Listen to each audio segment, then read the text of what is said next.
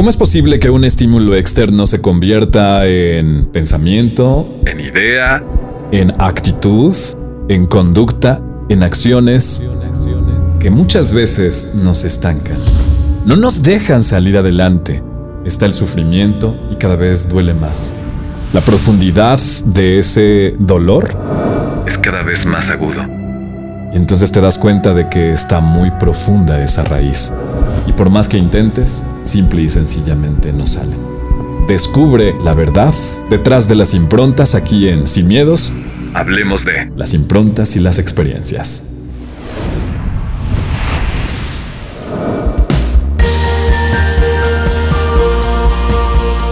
Sin miedos.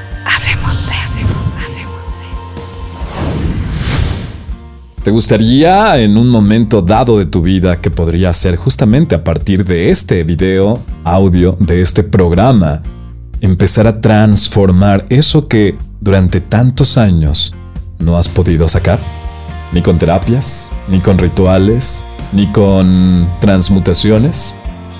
El soltar las improntas negativas que están ahí, arraigadas en mi conciencia, en mi inconsciencia, en mi subconsciente, es algo que puedes desarrollar a través de una comunicación consciente, de una comunicación hacia adentro.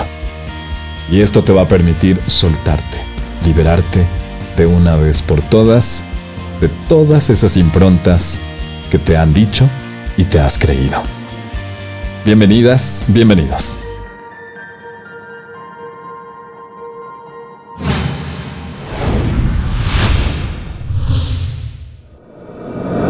Soy Álvaro Álvarez, especialista en comunicación estratégica y en este programa, Sin Miedos, Hablemos de... Es una oportunidad para que socialicemos toda la información que existe a nuestro alrededor para poderla integrar como una herramienta súper útil y conozcamos qué es lo que podemos hacer a nuestro favor. Siempre desde la seguridad, la confianza y la motivación que nos da justamente el ejercer nuestro poder de libertad de decisión de aprendizaje, de información y de desarrollar la sabiduría interior. Así es que eso es comunicación estratégica, eso es comunicación consciente, darnos y entregarnos en totalidad. Te invito a que este video, este audio, este programa lo escuches, lo veas, lo sientas y también te puedas dar la oportunidad de interiorizar, de comunicarte en totalidad. Así es que, bienvenidos. De las experiencias a las improntas. Esta es la historia de un señor que, al momento de estar en la comida con su familia, y veía al perro que se acercaba, lo sacaba a patadas. ¡Pah! ¡Sáquese, pinche perro! ¡Órale! Y entonces el perro. Y salía. Y era la misma acción todos los días. La familia se daba cuenta de su acción, de su actuar. Y entonces, lo único que recibían de él era agresividad. Eran malas formas. Lo mismo y la misma manera de hablarle al perro lo hacía con papá, con hermano, con hermana, con mamá, con los abuelos. Y entonces los hijos se dieron cuenta de que esa era la única forma de sacar al perro a patadas. Muchos de nosotros pensamos que lo que hemos vivido y experimentado a lo largo de nuestra vida es la única forma que existe para resolver las circunstancias, las situaciones que nos acomplejan. Pero aquí vas a descubrir de cómo transformar esas improntas, sacar la raíz, quitar las semillas y de una vez por todas empezar a vivir en el presente, en lo que es verdaderamente satisfactorio. Lo primero que tenemos que entender es que este tema es algo que te invita a abrir la mente, maestro mente, y que a través de esa indagación, de observar, de meterte a descubrir cuáles son estas circunstancias que desde niño tú experimentaste y se convirtieron en un concepto, en una impronta. Absolutamente todos tenemos sentidos para recibir la información. Maestro cuerpo, el maestro cuerpo recibe la información que el maestro o la maestra mente registra, escanea, y nuestro maestro maestra corazón le da un simbolismo, un significado. El maestro corazón, la maestra corazón, si no has visto ese video, te invito a que veas el capítulo anterior, a que escuches, a que sensopercibas este programa que se llama nuestros maestros del ser.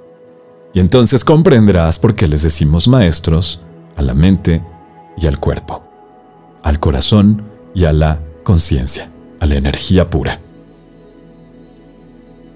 Esta sensación de lo que yo percibo a través de mi cuerpo lo recibe y registra la información maestro cerebro, maestro mente.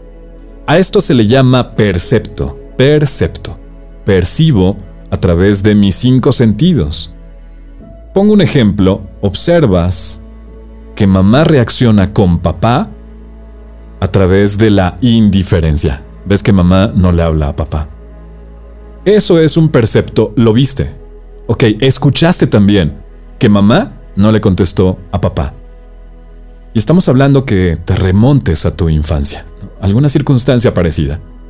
Y entonces en ese momento, esa indiferencia de mamá Tú la percibiste, percepto. Inmediatamente maestro mente trata de interpretar el por qué no le habló.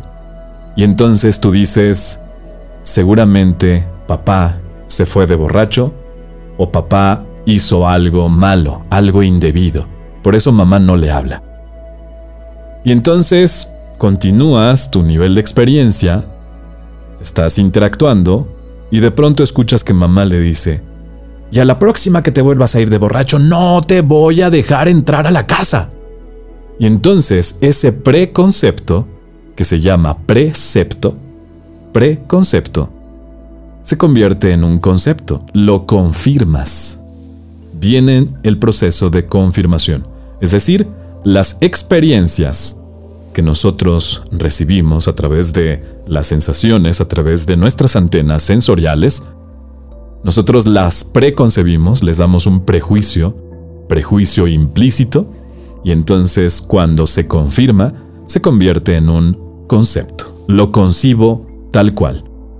Entonces, tres elementos importantes para entender cómo es que se crean las improntas. Percepto lo que percibo, a través de mis sentidos, a través de mi maestro cuerpo precepto lo que yo concibo como una percepción mental, una interpretación, un prejuicio. Y tercero, la concepción. Se concibe, se confirma el hecho a través de lo que dicen las personas.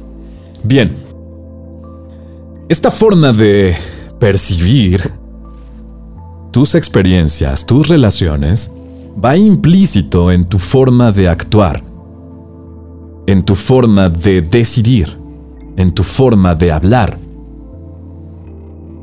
Este mismo concepto pasa con todos los temas, estas improntas que son estas, estos sistemas de creencias, estos conceptos que se conjuntan en una gran cantidad de experiencias a niveles que vamos a tratar en este video, en este audio y en este programa, que vas a poder tenerlas en consideración. Los conceptos van haciendo que se generen las improntas. Vamos a ver y a poner otro ejemplo. De niños, cuando nosotros nacemos, en el concepto genético, ahí es en donde nosotros ya tenemos una preconcepción una concepción y la empezamos a confirmar. Y esa serie de conceptos, recuerda, hacen una impronta. Una impronta es una ideología, una mentalidad, una forma de pensar, de sentir, de actuar, que está muy arraigada, que tiene una raíz, que tiene una semilla.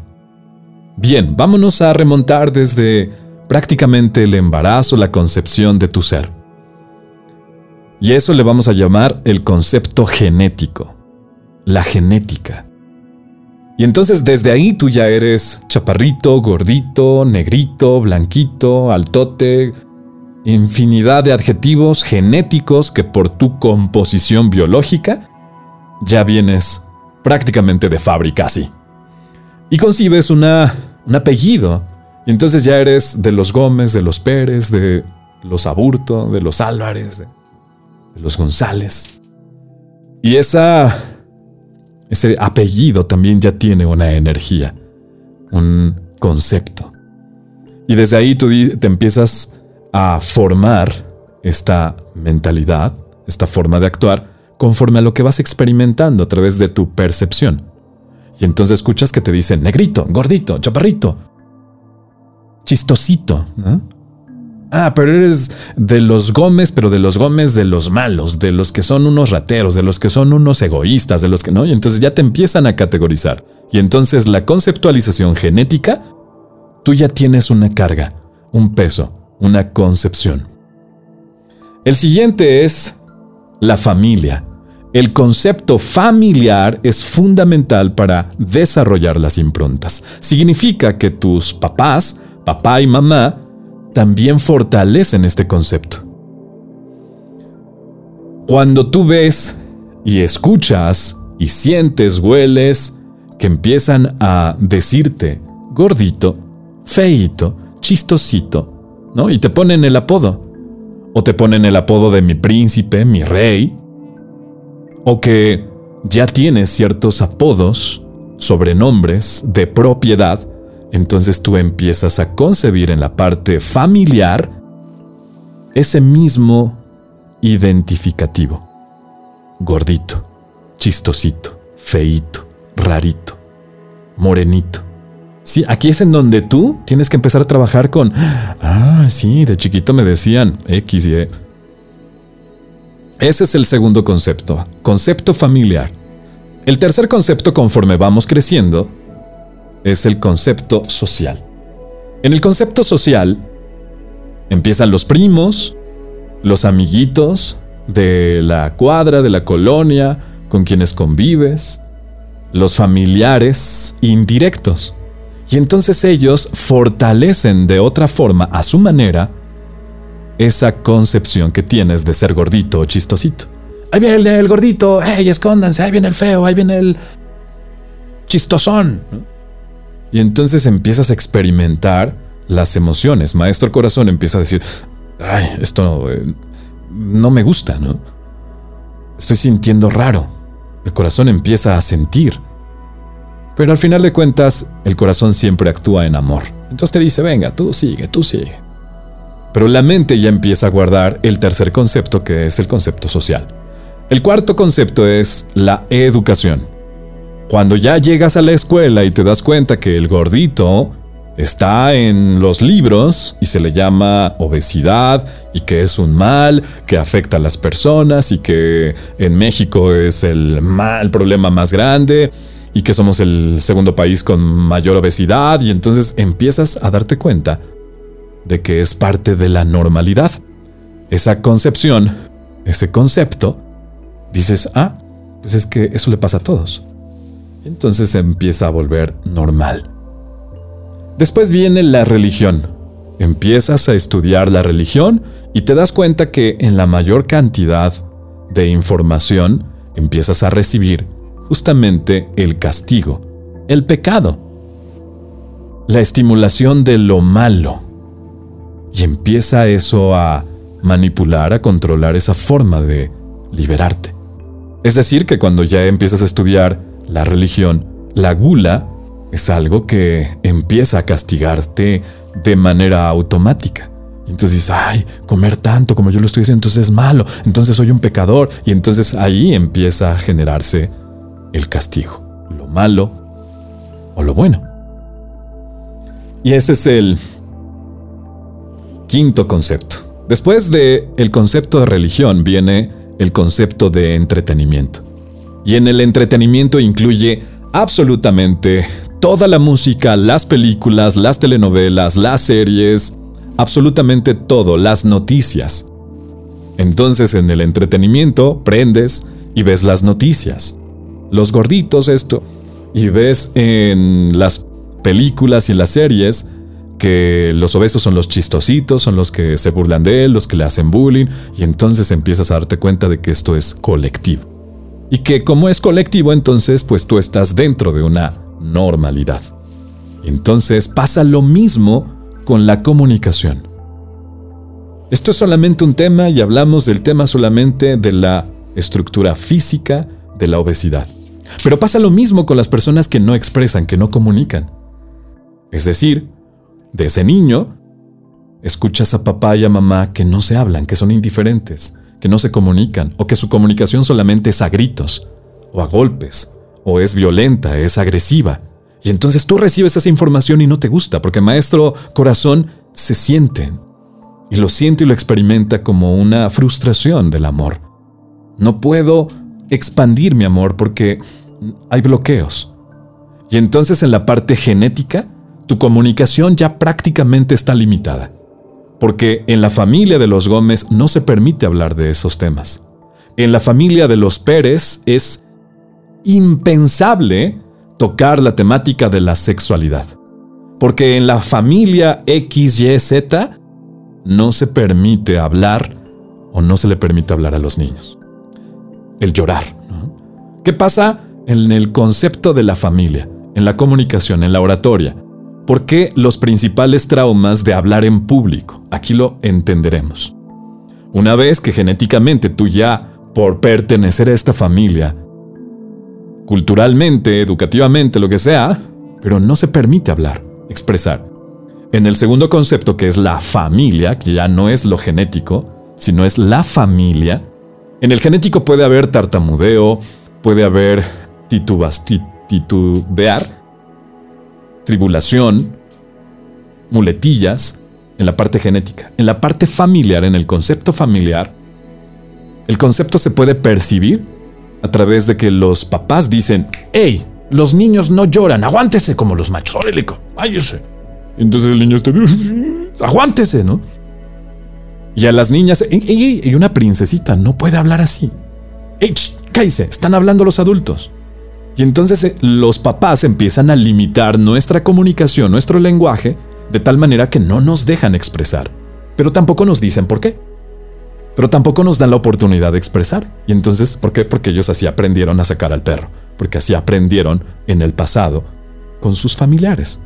Esto es una cadenita generacional. Nuestros ancestros así lo aprendieron y así nosotros vamos. Por eso es que los que tenemos este proceso de conciencia podemos y tenemos la oportunidad de transformarnos y de cortar esa cadena generacional para que yo le pueda enseñar a mis hijos, para que tú le puedas enseñar a tus descendientes una nueva forma de expresar. Tomando el mismo ejemplo de la comunicación de la oratoria, en la parte social, cuando nosotros empezamos a experimentar en la familia, en el círculo cercano, que no hay una buena comunicación, no hay una práctica de la expresividad, realmente, pues entonces es complicado empezar a expresarte con los demás. Piensas que lo que tú quieres, piensas, sientes y creas o crees, simple y sencillamente no es bueno porque en casa ya te dijeron que los niños o las niñas no pueden hablar de esa forma. Y entonces llegas con los primitos y los primitos hablan, dicen groserías, dicen un montón de palabras que te hacen sentir raro o rara. Y entonces en la parte social los amiguitos, los compañeros empiezan también a burlarse de ti. entonces prefieres callar y empiezas a callar lo que sientes empiezas a guardar y acumular. Estamos hablando de un solo concepto, hay tantísimas historias y experiencias que cada quien recibe esa información para poder transformar. Después viene la educación. Te das cuenta en los libros de texto, en la primaria, ya cuando estás en esta etapa escolar, que hay sometidos, hay conquistados y hay conquistadores. Y entonces, la mayor parte del mundo hemos sido sometidos por alguien más. Los mexicanos hemos sido conquistados por los españoles. Y entonces, a su vez, así ha habido grandes guerras por el poder, por someter al otro. Y entonces te das cuenta de que hemos sido callados, que nuestra expresividad ha sido mutilada. Y eso te das cuenta en la educación, tal vez de manera inconsciente, pero esto se empieza a volver como cultural. Y entonces dices, ah, pues si se lo hicieron a mis ancestros, si terminaron con mi tribu, si terminaron con la familia, pues entonces es porque alguien más poderoso, pues puede más que yo. Y entonces por eso ya se te hace normal y no empiezas a expresar. En la escuela no te gusta hablar, no te gusta compartir, no te gusta comunicar. Y después de ahí nos vamos a la religión. Y entonces empiezas a darte cuenta de que si blasfemas es pecado, que si dices ciertas cosas que tal vez pensabas o sentías es incorrecto, religiosamente es impuro, y entonces empiezas a sentir culpa. En el siguiente concepto, que es el entretenimiento, te das cuenta que callar es parte de, y que lo hacen alguien más, o lo hace alguien más. Lo hace un cantante por ti, ¿no? Y entonces necesitas estímulos para poder cantar o para poder expresar tus emociones. Y por eso es que cuando cantas, pues cantas todo lo que traes arraigado. Esos son conceptos, ¿ok? Concepto genético, concepto familiar, concepto social, concepto educativo, concepto cultural, concepto religioso y concepto de entretenimiento. Todos estos conceptos juntos forman una impronta. La impronta es lo que yo creo acerca de la obesidad, soy gordo y entonces se me hace natural y digo, ah, sí, soy gordito y así soy, así. Toda mi familia, entonces mis amigos, así, ya me aceptaron. Y entonces no decides evolucionar, no decides transformar. Lo mismo pasa con la comunicación. Dices, ah, que lo haga alguien más. Yo no, yo no me, yo no me sé expresar, yo no quiero hablar, no sé, no sé qué decir, me da miedo. Y entonces la práctica de la expresividad es prácticamente nula. No existe. Una vez que ya comprendimos cómo es que se desarrolla justamente esta impronta, vámonos entonces a la semilla que formó esa raíz, esa planta llamada impronta. Esa semilla viene desde la parte familiar. Genéticamente no podemos hacer mucho. Genéticamente en nuestro pasado no podemos hacer mucho, pero sí genéticamente lo podemos hacer hacia nuestras siguientes generaciones. Por eso esta información deseo con todo el corazón que funcione para las siguientes generaciones, entenderlo. Empezar a sentir cada vez más al maestro corazón, al maestro cuerpo, no identificándome con la mente. Para que yo pueda quitarme esto de el miedo a hablar en público, el, ser gordo, el que se burlen de mí, el que sea normal que la gente me humille, el que sea parte de mí, que esté experimentando tantas cosas, yo lo puedo transformar. Puedo hacer que esta planta la corte desde la raíz y la suelte lejos de mi concepción mental, emocional, energético físico. Y empiezo a sanar. Una vez que yo empiezo a quitar las improntas, mi cuerpo empieza a sanar. No es que te conformes con ser gordito o no es que te conformes con ser una persona inexpresiva. No, puedes transformar, por supuesto. ¿Cómo es que lo hacemos? Aquí viene la clave. Primer punto, observación y contemplación. Irme y saber qué es lo que me decían de niño. Cuando tengas una limitación, esa limitación te está dando información. Esa limitación es no me gusta hablar en público, por poner este ejemplo, no me gusta comunicar. Esa es una limitación, no soy bueno para esto. Ok, entonces eso es una impronta. Significa que tiene varios conceptos en el pasado. Y ahí es en donde empiezo a identificar qué me decía mi familia con relación a la expresividad. ¿Qué me decían mis amigos? ¿Se burlaban? ¿Mis maestros? ¿Los libros de texto? ¿Qué decía la religión? ¿No debo de tener? ¿No debo de aprender? ¿No debo de expresar? ¿No debo de compartir? ¿Qué canciones, qué películas arraigaron este pensamiento? Le dieron más fuerza. Haz cuenta que esta plantita la iban regando en cada uno de estos conceptos. Se iba regando y se iba creciendo, creciendo, creciendo, creciendo. Una vez que ya los observaste y los contemplaste, el siguiente punto para poder empezar a trabajar la transformación es permitirle, uno, al maestro corazón que empiece a sanar. Es decir, lo primero que tengo que hacer es a través de la compasión comprender este tema y decir, no fue culpa mía. Esto es parte de mi trabajo, esto es parte de mi enseñanza, es parte de mi aprendizaje. Entonces, no lo rechazo. No rechazo mi miedo a hablar en público, no rechazo mi estado biológico, fisiológico, corporal, conductual, no lo rechazo, lo acepto, lo abrazo, compasivamente. Y digo, gracias porque esta forma de ser, de estar, de pensar, tiene un punto de transformación. Entonces le doy amor. Le doy amor para poder transformar. Y el siguiente paso que hacer se llama justamente eso, hacer, la acción. Empezamos no con querer cambiar y decir, bueno, voy a hacer una planeación de cómo voy a cambiar mi expresividad.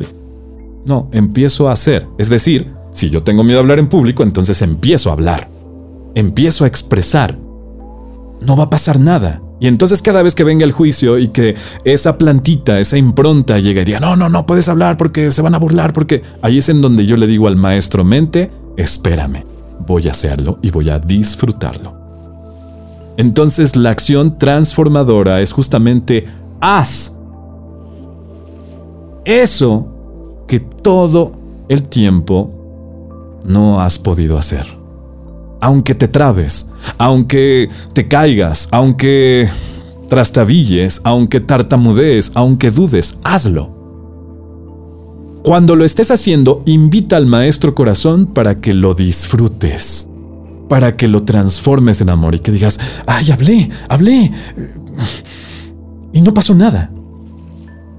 O pasó esto, y esto me permite que llegue el siguiente maestro, que es el Maestro Conciencia el maestro energía que te permite transformar. Y entonces el maestro energía, el maestro conciencia, transforma al maestro mente. Y le dice, ya ves, cómo hablar en público no es tan malo, como si lo puedes disfrutar. Y entonces cambiamos la impronta. Y decimos, sí puedo hablar, sí puedo expresar, sí puedo hacer ejercicio, sí puedo comer saludable, sí puedo reír, sí puedo amar, sí puedo sentir, sí puedo proyectar, sí puedo contribuir, sí puedo hacer lo mejor para mí a través de la acción. Y entonces, las improntas viejas se quitan para que en el jardín de tu mente puedas sembrar improntas que te ayuden a evolucionar que te ayuden a transformar, a madurar, a crecer. Este es el camino del aprendizaje. Si te gustó este video, por favor compártelo con los seres que ames, que te interesen, pero sobre todo, hazte responsable de tus propias improntas. Y de que esas experiencias se puedan transformar. Por eso es que este tema es de la experiencia a la impronta. Así es, las experiencias son las que crean las improntas. De ti depende que a partir de hoy decidas qué experiencias vas a vivir para crear tus propias y nuevas improntas. Te respiro en amor a través de todo lo que compartimos en este sentir desde el corazón, deseando con toda el alma que esta información pueda ayudarte a transformarte, transformar lo que tanto tiempo ha estado ahí añejado. Suéltalo porque no te pertenece. Suéltalo porque no es tuyo. Son experiencias que tuviste. ¿Vienen experiencias negativas? Sí, por supuesto. ¿Experiencias displacenteras? Sí, por supuesto. ¿Experiencias que tal vez no te gustan? Sí, por supuesto. Vamos a tener pérdidas de seres amados, vamos a tener pérdidas de amigos, pérdidas de trabajo, pérdidas de deseos, pérdidas de anhelos pérdidas de esos sueños, por supuesto que las vamos a tener. Y desde esta posición de experimentar, yo decido cómo reaccionar a eso que me sucede. Con y desde el maestro corazón, con y desde el maestro alma, el maestro energía, el maestro conciencia, para poder trascender lo más negativo, lo más oscuro, lo más hondo, lo más negativo de mi vida. El miedo lo transformo en amor a través de las experiencias y las improntas.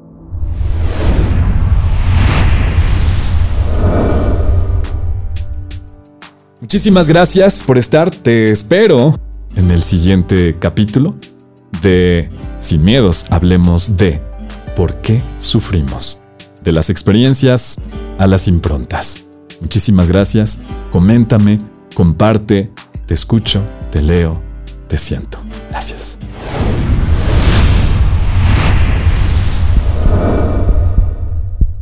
Sin miedos.